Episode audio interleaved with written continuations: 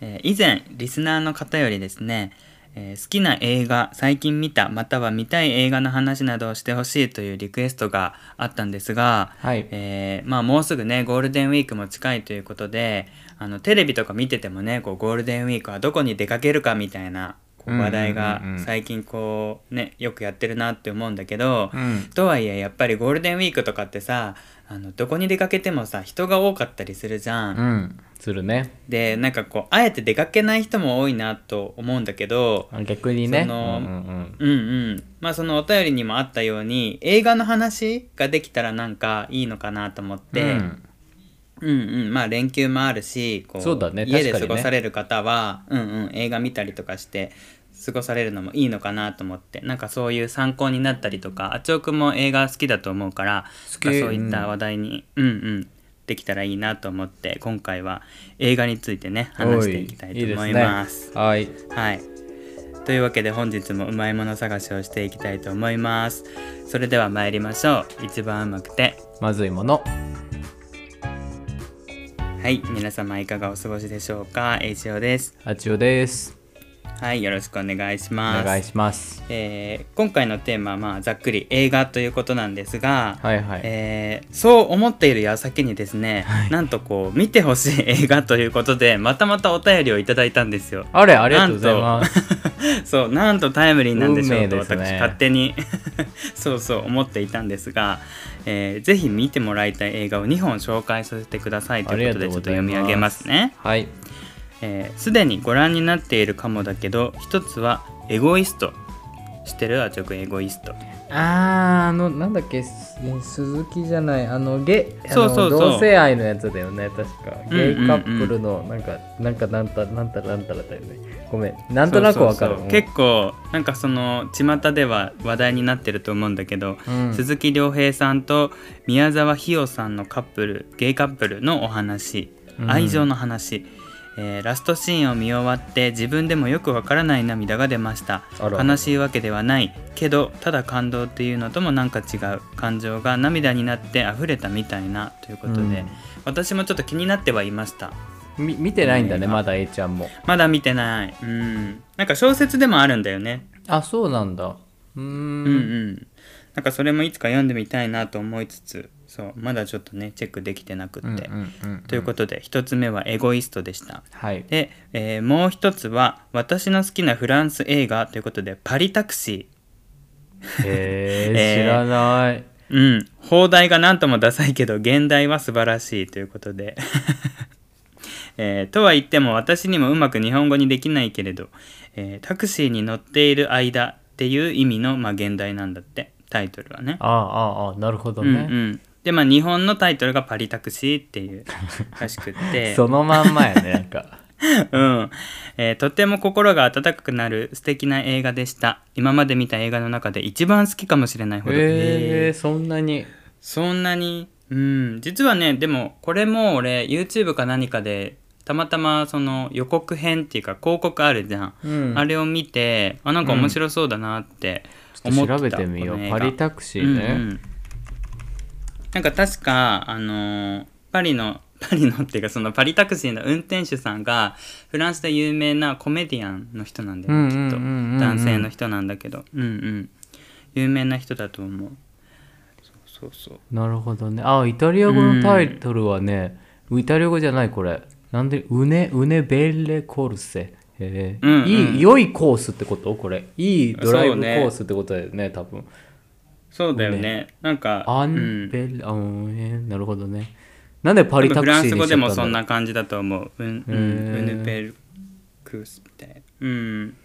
えー私はいつもお役に立ちたい病でモヤモヤしているのだけどこの映画を見て自分の在り方で誰かを笑顔にするような人間になりたいなと思いました、えーネタバレしたくないから詳しくは書きませんがきっと栄翔くんも特にこの映画は好きだと思いますということで、ねそうなんだね、お役に立ちたい病って素晴らしいですね。私はもう誰の役にも立ちたくないですね今は。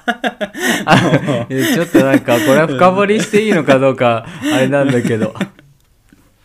いやいやもう日々も仕事に疲れても ねえもう誰の役にもちょっとこう立ちたいっていう気持ちにならないのでまあ素晴らしいなっていう感じなんですけれどもなんかね面白いねぜひ機会があったら英語のタイトルはね、ドライビングマドレーヌかな？マドレーヌっていうタイトルあーマドレーヌって確か地名かなんかであったような気がするフランスの。地名か通りの名前か。うん。なんかじゃあそういう。確かさ映画ってさ各国によって、うんうん。あのタイトルって変わってくるらしくてなんか俺、うんうん。香港の友達がいて香港の友達っていつもその中国語のその本土の、まあ、中国語と、まあ、香港の広東語と、あと台湾のタイトルで、なんか中国語でも全く違うタイトルが映画についたりすることがあるらしくて、なんかそういうのを比較すると結構面白いよって言ってくれたことがあって、あーだから意外と各国の確さあの何映画のタイトルって結構その国らしさが出るなみたいな。パリタクシーってなんか、なんで日本はこんなのしちゃったんだろうねと思うけどなんか面白いねそういう見方をしてもね分析すると映画を、そうだよね。うんうんうん。っていうなんまあまあまあ。かジブリの映画とかでも全然違ったりするもんねなんか。ね面白いなと思ってちょっと、はい。すいなませんんか例えば「余談でした。耳をすませば」とかもさ「ウィスパー・オブ・ハート」だったりとかさ。あのなんか意外とさネタバレしたがるよね英語のタイトルって。なんか日本のタイトルってそういうのないじゃん。あんまネタバレ感ゼロじゃん。あーそうね。なんかあんまり比較したことないけど確かに全然違ったりするよねなんうか、んなんかまあまあまあまあ、うん。あるんだろうねきっとお国柄というかね。そうね。なんかその価値観が出てたりとかするんだろうねね考え方っていうか。うんうん。あとはなんかこううまく言葉を訳せなかったりするんだろうねその言葉ないみたいな。あーだから内容からこう取っちゃったりすることもあるだろうね、きっとね、うんうんうん確か「おもひでポロポロ」とか「オンリーイエスタデイ」だったような気がする。えー、なんか全然違うね、まあ確かにそうなんだけど、なんかねうん。分かるようで分かんない感じだね。確かに確かに。なんかそのタイトルに着目してみるっていうのもいいかもしれないね。ね意外と面白いかも、うんうん。ということでまあお便りでしたありがとうございましたありがとうございました。はい。で、まあ、最近見た映画で、なんかこう、おすすめを知りたいですっていうことだったんですが、あの、私、どっちかというと最近ドラマ派で、はいはいはい映画よりもドラマをよく見てるんですよ。なるほどなので、こう、最近って言われると、ちょっと困る、困るって言うと、なんかこう、考えてしまったんですけど、うんまあ、その中でも2つぐらいちょっとご紹介をさせていただこうかなと思って、あちおくんもこの後2つぐらい紹介してもらってもいいですか？とはいいいよ。急ですが。いいよ。なんか考えとなんか今まで見たやつでもいいし。オッケーオッケー、うん。はい。できっと私はあちおくんが洋画を紹介してくれるんじゃないかなと思ったあれよく分かったね。多分洋画しか見ないからそう。そう。邦画でいこうかなと思って、はいはいはい。あの邦画もねあんまり見ないんだけどあのちょっと前にたまたま見たやつがあって、うん。えーそしてバトンは渡されたっていう映画で、うん。まあ、聞いたことある人も多いんじゃないかなと思うんだけど、聞いたことあるかも。うんうんうん。はい、ちょっと紹介文を読ませていただくと、えー瀬尾舞子の同名小説を長野芽衣主演で映画化。田中圭石原さとみが共演しうん「こんな夜更けにバナナかよ愛しき実話」えー、かっこ2018年の前田哲也？哲？かな？が監督を務めました、血のつながらない親の間をリレーされ続け4回も名字が変わってきた高校生の優子。一方何度も夫を変えながら一人娘のミータンを育ててきたリカ、えー、2人の人生が交わる時驚くべき事実が明らかになります。っていう、まあねあらすじなんだけど、もともとこれ俺小説で読んだんだよねうんうんうんうんうんうん。そしてバトンを渡されたっていう。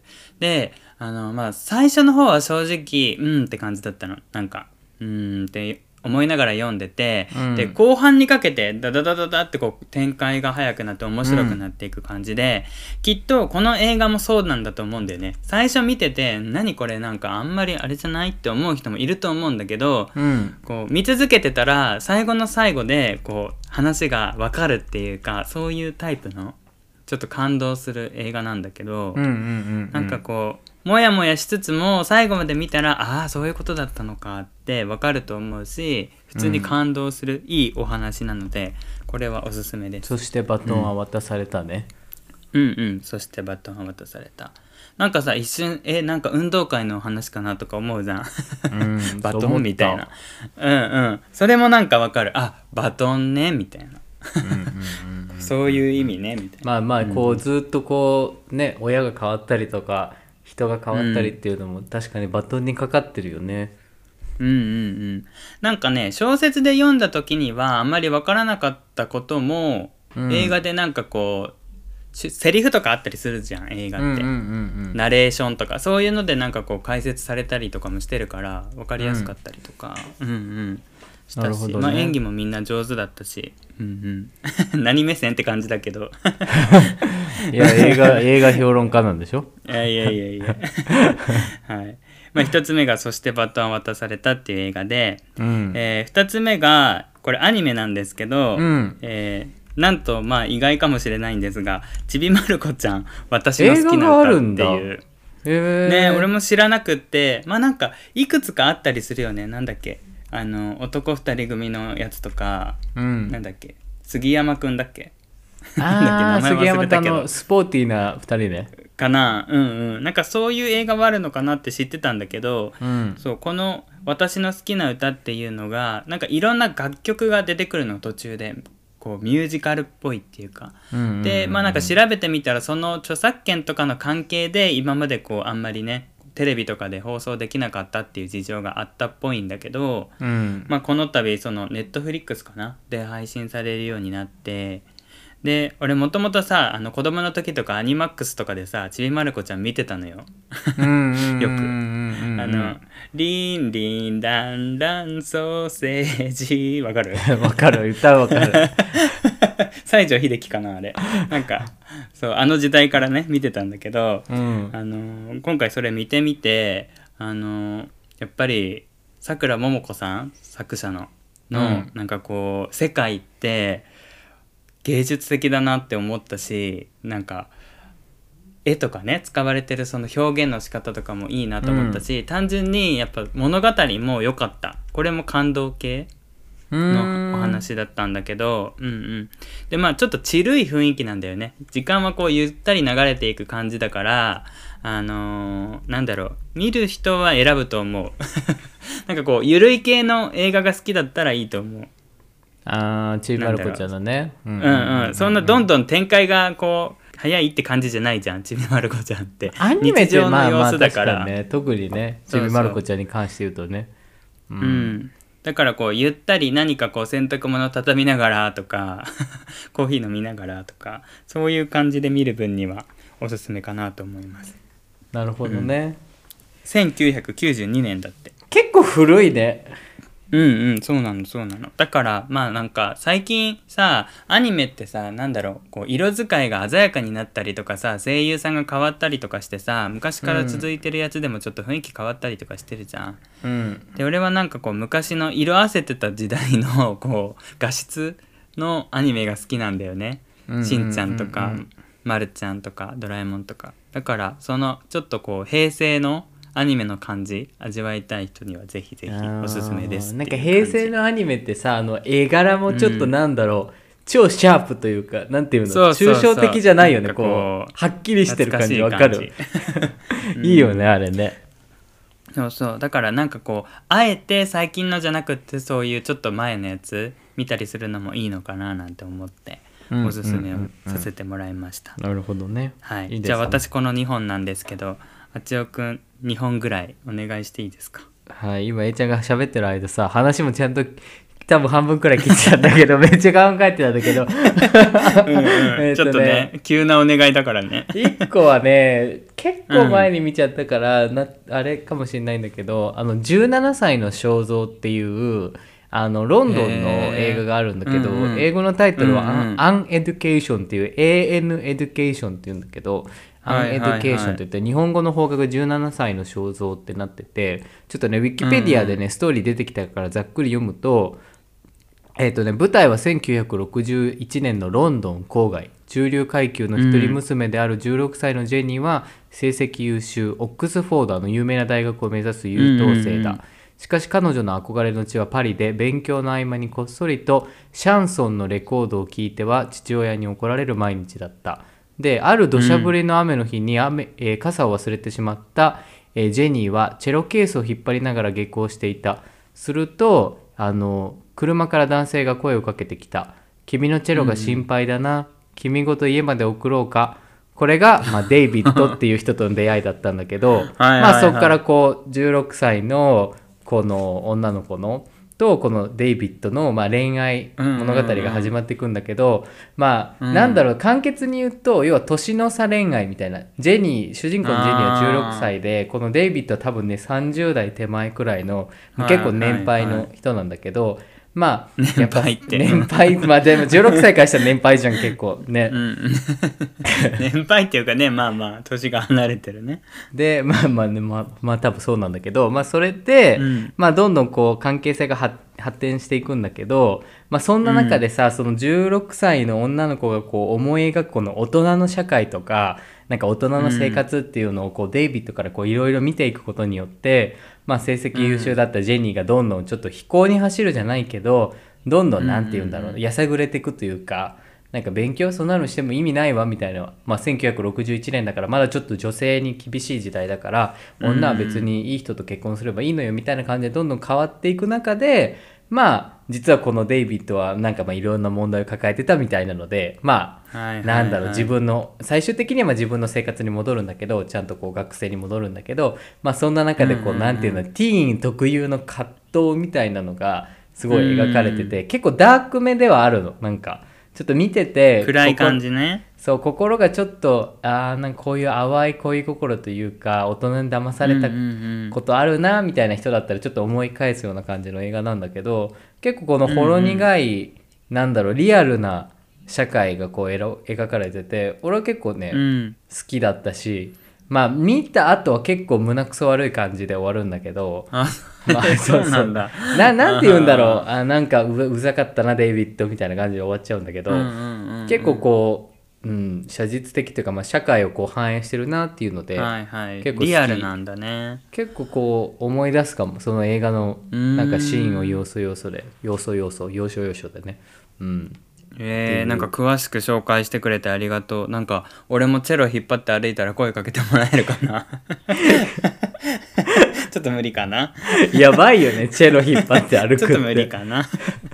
はいじゃあ2本目は？2本目は何回かこのラジオでもこう言ったことあるんだけどフランス映画で、うんうん。あのアンタッチャブルだったからな、アンタッチャブルってあのお笑い芸人の方じゃないけどなんかあの、はい。はいはい最強の2人っていうあの車椅子のこのお金持ちの、まあ、おじいさんの、まあ、介護役に黒人の青年が選ばれたっていうので、でそういうああなんだっけ？幸せの見つけ方みたいなやつ？そうそうそう。多分なんかそんな感じのやつでフランス映画なんだけど多分し、うんうん調べたら車椅子おじさん黒人で調べたら多分すぐ出てくると思うんだけど、なんかまあうんうんうん。そのまあそのお金持ちの、まあ、貴族ではないけど、まあ、実業家のだったかな主人公がもう手足が動かない車椅子生活の人なんだけど、その人をこうサポートするためにまあ黒人の人が雇われてでまあその黒人の人はまあフランス特有のこういう移民問題とかいろんな問題抱えててでなかなか仕事を見つからずにっていう生活をしていく中でまあその車椅子の仕事を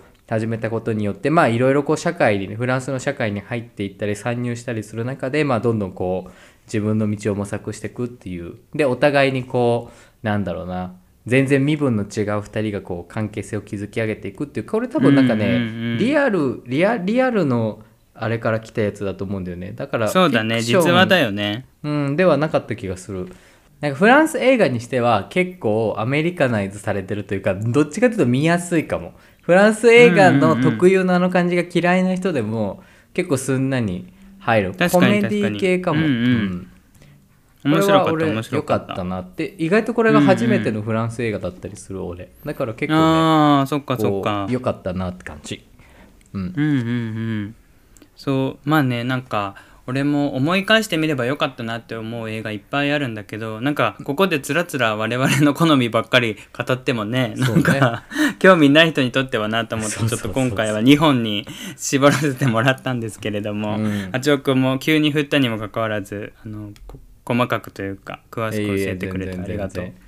はい、なんかぜひ皆さんも参考にしていただければなと思いますし、うん皆さんのおすすめの映画とかあったら我々も見てみたいなと思うのでぜひぜひ教えてください。お願いします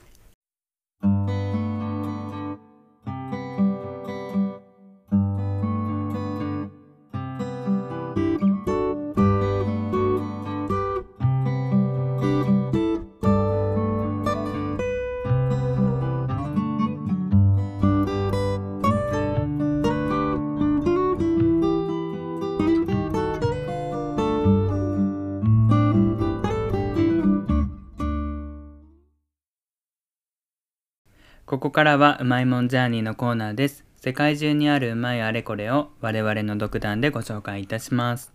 はーい、えー今回は私であのーでこれうまいもんジャーニーになるかどうか考えたんだけど基本みんながまずいよねって思ったんだけど、俺はうまいって最近思い始めたことがあって、それが飛行機とか新幹線の真ん中席、3人席の真ん中のうまいもんについて、はいはいはいはい。ちょっと俺最近気づいちゃったからなんかでそこまで深い話にはならないと思うんだけど うんうんまあ、ちょっとそのうまいもんを探していきたいなと思いましたという、はいはいはい。はい。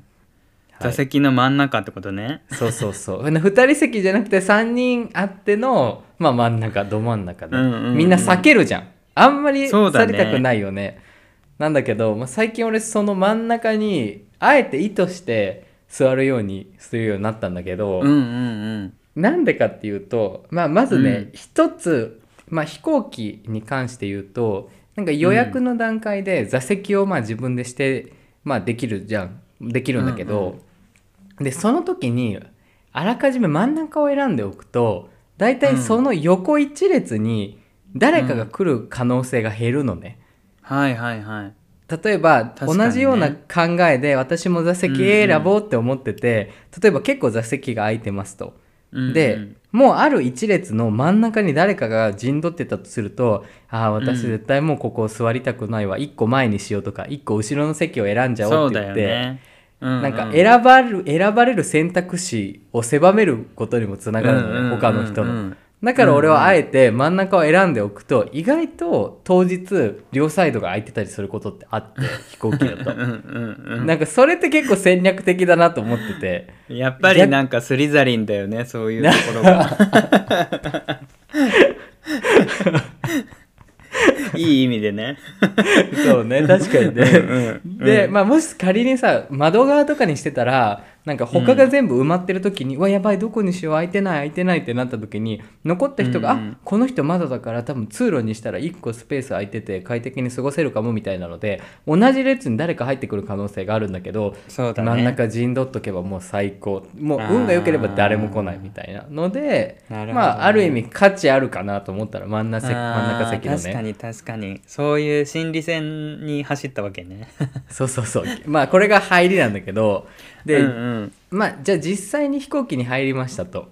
で自分真ん中の席です。でうん運悪く両サイドに人がいましたって時も、うんうん。若干人が両サイドにいるから結構圧があって嫌だなと今まで思ってたんだけどうん。私気づいてしまったんですがなんかうん。真ん中に人がいるってことは両サイドの人も俺ら俺の真ん中のことを気にしてるわけじゃん。だからうんうんうん。結構真ん中のスペースをちょっと開けて座ってくれるのね。例えば通路側の人は通路寄りにちょっと体を寄せてとかはい窓側の人は窓側にちょっと寄せてだとあの肘掛けも基本的に自分のサイドの方の肘掛けしか使わないで真ん中を使わないで取っといてくれることが多いから考えてみると真ん中の人ってあじゃあ横の人が両サイドにはけてるんだったら俺じゃあ陣取って両方使っちゃおうって言って意外と快適に過ごせるみたいな。なるほどね。両サイドが気を使ってくれるから。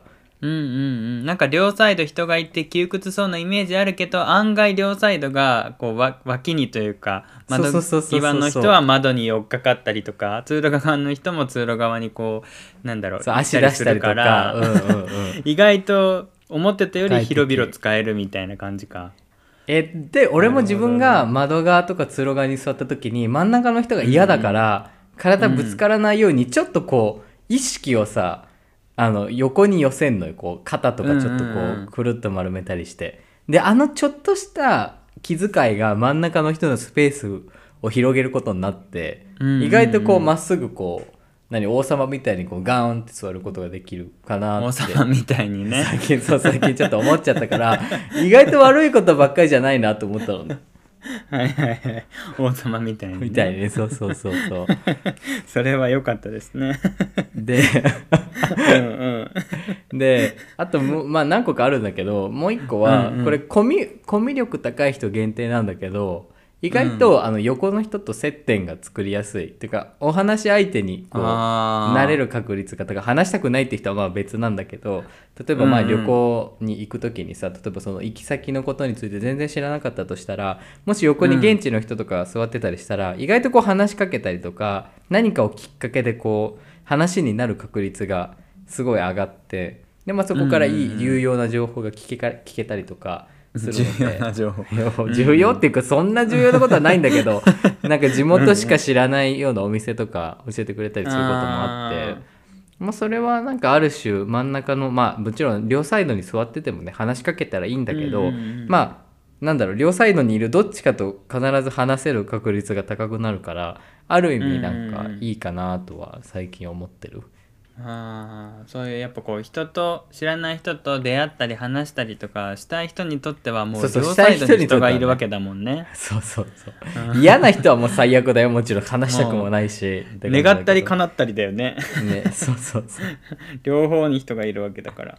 うんでなんかあさと似たようなシチュエーションでさ、映画館とかでもそうじゃない？こう席をさ自分で選んだりとかするときにさ、あえてそういう真ん中を選ぶっていう作戦いいかもしれないね。来ない確率がちょっとは上がると思うね、うんうんうんうん。うんうんで、まあ、これ最後なんだけどこれちょっと性格俺の悪さが出ちゃうんだけど、結構このね優位に立てるんだよね 真ん中に座ってたら。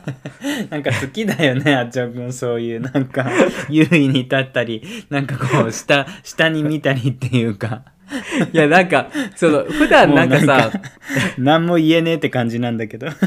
普段なんて言うんだろうこう、うん。嫌なポジションでも、まあ、考え方を変えればね、意外とこう自分の利益になりますよっていうところをちょっと強調したかったんだけど、まあ、例えばなんだけど、オンオンを売れるの。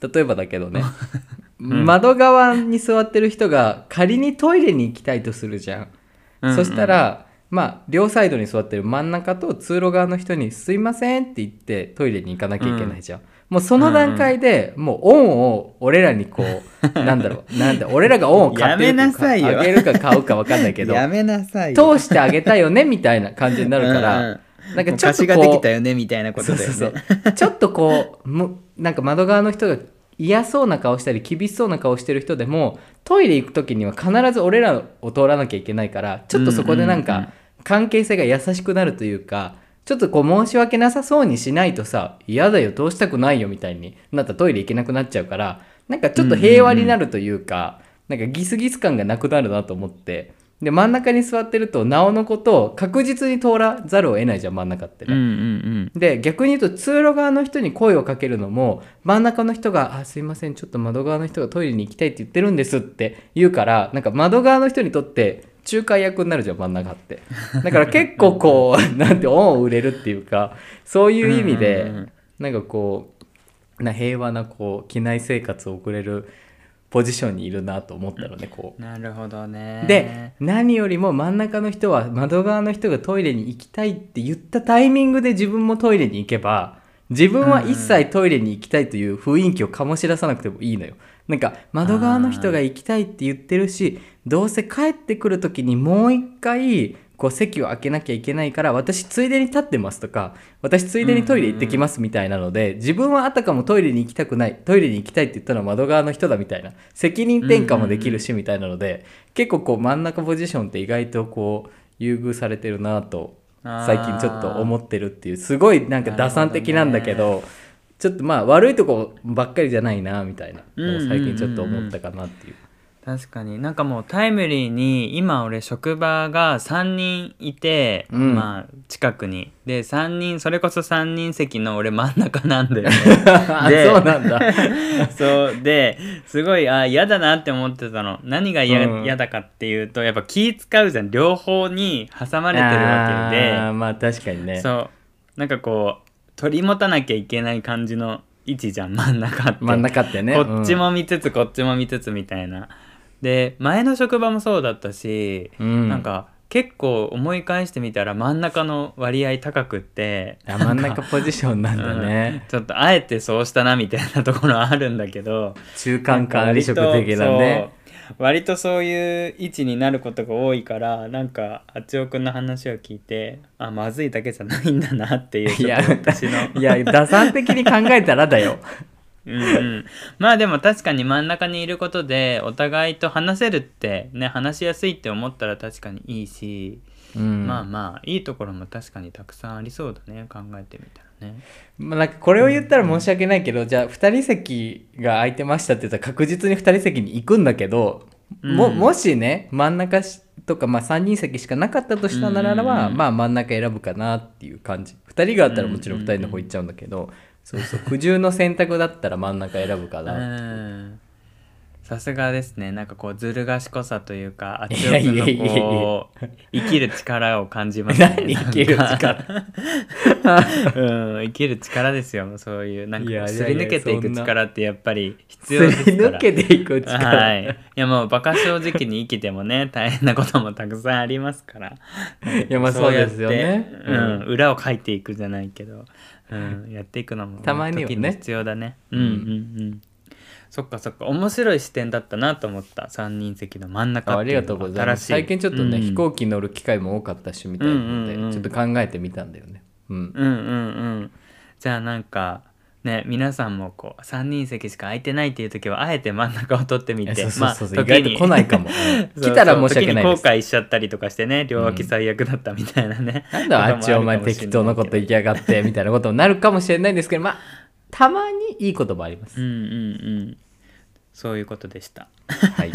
はい。というわけでうまいもんジャーニー今回は3人席の真ん中でした。次回もどうぞお楽しみに、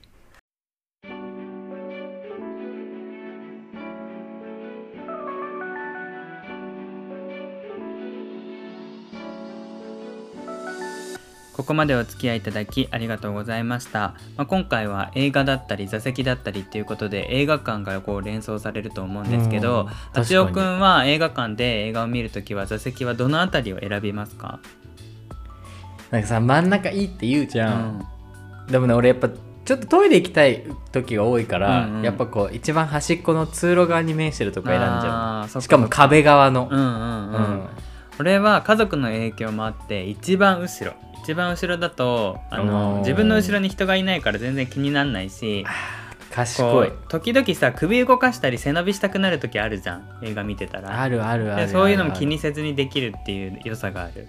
ちょっとスクリーンからは遠いけど、言ったってねあのテレビよりは大きい、まあいからね。そうそうそうわけだから、うんもうできれば一番後ろのセンターあたりを陣取りたいなといつも思っておりますおーいいね。はい、なんかこう皆さんの映画館のこう座席の好みとかも教えていただけると楽しいんじゃないかなと思います。確かにお願いします、はい、それではお知らせです。うままずでは皆様からの質問やご感想をお待ちしております。